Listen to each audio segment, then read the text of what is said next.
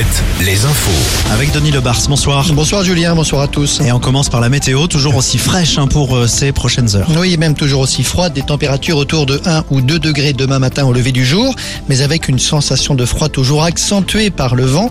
Un ciel partagé entre soleil et voile nuageux dans la journée et à nouveau un grand ciel bleu mercredi. Pas la moindre goutte de pluie à l'horizon. Et puis le ciel toujours avec ce phénomène rare en France des aurores boréales la nuit dernière sur une grande moitié nord du pays. Un phénomène qui pourrait se réitérer la nuit prochaine. La session du Conseil régional de Nouvelle-Aquitaine interrompue par des militants d'Extinction Rébellion ce matin. Ces derniers ont fait irruption dans l'Assemblée pour dénoncer des grands projets présentés comme inutiles et nocifs avant d'être évacués. Évacuation apparemment très mouvementée. Pierre Palmade en prison, ce n'est pas encore le cas, mais c'est la décision de la Cour d'appel de Paris. Quand les médecins auront donné leur feu vert, l'humoriste sera transféré dans la plus grande prison de France, la prison de Fresnes, en région parisienne.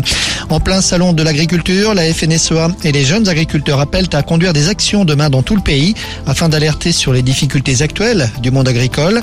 Dans le Maine-et-Loire, une quinzaine de rassemblements présentés comme lumineux sont annoncés pour demain soir afin, je cite, de mettre l'agriculture en lumière. Quasi-stabilité du chômage en janvier, on peut parler de légère baisse. 6800 demandeurs d'emploi en moins. Le nombre de chômeurs en France sans la moindre activité reste autour des 3 millions.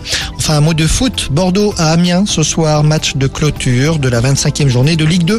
Une victoire des Girondins leur permettrait de retrouver la deuxième place du classement entre Le Havre et Sochaux. Voilà pour l'info, Julien. Bonne fin de journée. Merci Denis.